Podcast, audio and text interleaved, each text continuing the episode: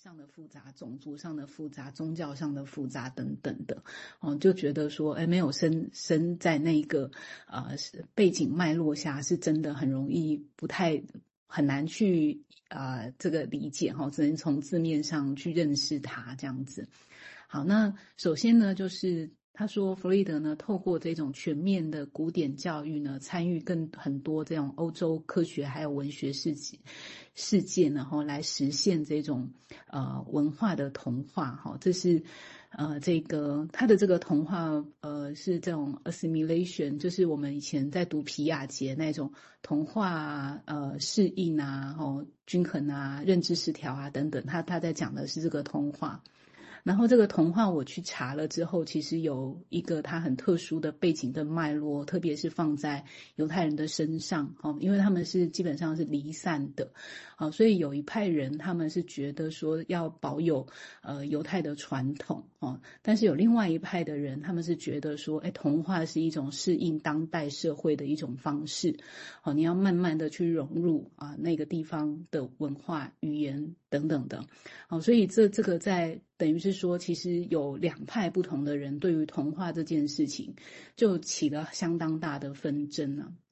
那我想，呃，如果这是一个民族里面的一种冲突的话，那我想。落实落到每个家庭里面来，或落到每个个人的层面上来，也会有一种一种冲突感跟矛盾感，关于自己是谁，或者是自己的啊、呃、这一种我是谁，跟我我从哪里来？哈，简单来说，大概是这样啊。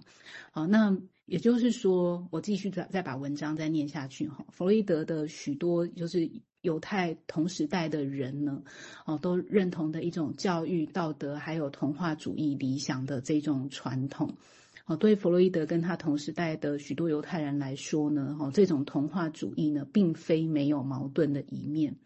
哦，就弗洛伊德自己的传记来说，这条线索，好，这种冲突感、这种矛盾感跟这种。啊，这种这种悖论感，在他很早期就开始了。确切来说，在他七岁的时候，其实他的爸爸就会用一些，呃，当时启蒙运动的一个童话文本的一个一个圣经来教育他，哦，作为他整个青春期还有成年时期的一个主要的主题。好，那可是，嗯，我们都知道，呃，犹太教其实对于呃犹太人来说是一个。嗯，就是这这里面有一个很深的一个关系，可是弗洛伊德是怎么走向这个无神论的？感觉很像很背离啦。好，那嗯，所以这件事情上，我觉得对弗洛伊德来说，应该是他花了很多。年的时间哈，就是隐而不显的去处理关于他跟这个族群认同等等哈这么复杂的一个议题啦哈，只是我们就是不太能够知道在他心里这整个整个整个整个历程是怎么样，所以就会有很多呃各式各样的文献来讨论这件事情。好，那这这篇文章的作者呢，其实是想要考虑犹太呃这个犹太的身份的弗洛伊德哈。那包括说，哎，他他他是彻底的哈，而且是一种很很很彻底的跟很好战的哈，在这件事情上的一个无神论，所以我们也可以在他后面很多的典籍里面哈，就是例如说啊，等一下会讲到的，呃，会提到的这个嗯，一本很多本书啦，哈，例如呃《图腾与禁忌》啊，哈，还有这个呃。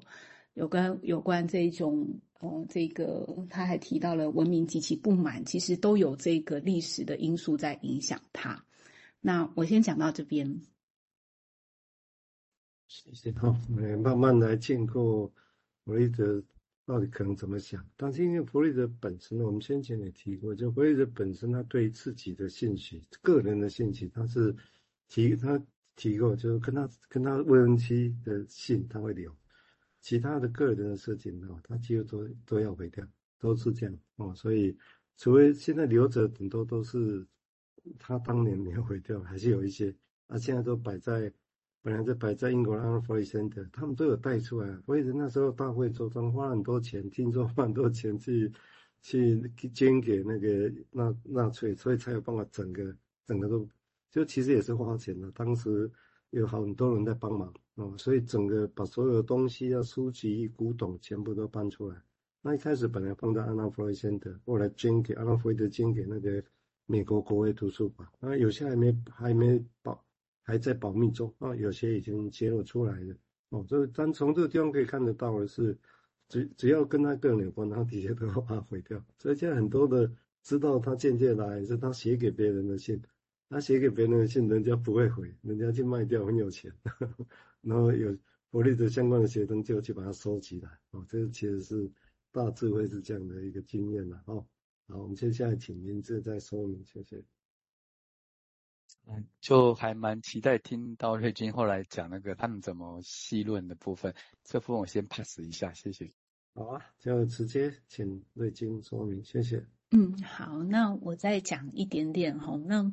呃中间包括说这一种认同的矛盾跟挣扎，也跟弗洛伊德他在使用什么语言，跟不学什么语言，跟他进。不可能去接触什么语言，其实是有关的。可是这一些基本上都被嗯当做一个意识上来讨论啊，或者意识说，哎，大家显好像有一点在讲，好像一个人的一个闲话日常的那种闲话家常的感觉。所以究竟是怎么样，其实不太明确的。因为我看了两三篇文章，大概就是。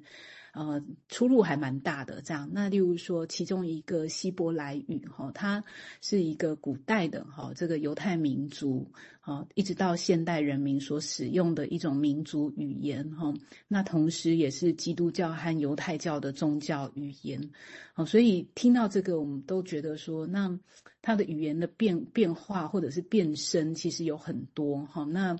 这个在它它是一开始的时候也是属于日耳曼的哈，那但是这个这个就有一个很复杂的一个呃，这个人在使用语言跟不不使用语言这件事情究竟代表的是什么？甚至我们会说，哎，母语嘛，好，当你的母语不不能被你使用，或你不想使用，不想跟他有任何的关系去做一个切割的时候。这个是在日常生活中的，所以我们可以看到，哎，在语言上的一个一种使用，也其实也表现一个很复杂的哈，是跟你自己的呃民族的情感哈等等的哈，其实这里面有一个相当痛苦的关系啦。好，那我我继续来念一下这个文章的下一段哈。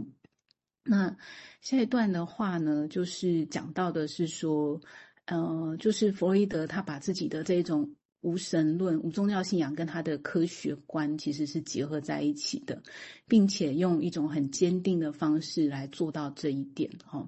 然后呢，他例如说，呃，这个学者他就说，他禁止在家里呢举办任何跟犹太的宗教仪式有关的，哦，也不不让儿子们去割包皮。好，然后只庆祝维也纳呢，哈，传统和圣诞节、复活节等等的，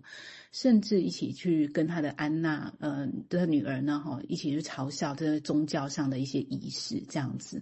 好，那如果说弗洛伊德有什么信仰的话，哈，就说就说明了那就是科学，哈，他就相信的是科学这样子，然后也相信说科学可以缓解人类的状况。好，所以我们可以感感觉到说，哎，这个文章里面的描述是多要花多大的能量跟力气，好，把自己转到一个其实是一个比较科学的立场来取代，嗯，这个比较呃跟他自己的文化的脉络的一种很复杂的关系了。好，所以这个宗教信仰呢，哈，在弗洛伊德他。花了很多，甚至是几文章，然后呃写了很多本书在讨论这个部分，这样，然后觉得说这个宗教这件事情基本上是不需要的一种幻觉哈，他是用这样的一个角度来看。好，那因为我我主主文还是跟 Reading Freud 有关呐，哈，所以我再贴一段，我们稍微消化一下它的背景，然后。呃，再回到就是说，Reading Freud 这里面的一小段的内容哈。那因为谈到科学，好，那 Reading Freud 的下一段呢，他就在讲的是跟科学有关的。好，他说从科学的角度上来看，弗洛伊德的一种很新鲜的观点呢，哈，在。各种研究里面已经证明了它的价值，然后吸引了同行对它的关注。啊，例如说这种脑细胞的，还有神经纤维的一种形态，还有生理上的统一性的这一些开拓性的研究，使他是呃成为这这个神经理论的一个很重要的一个发明者。这样子，好，那这个理。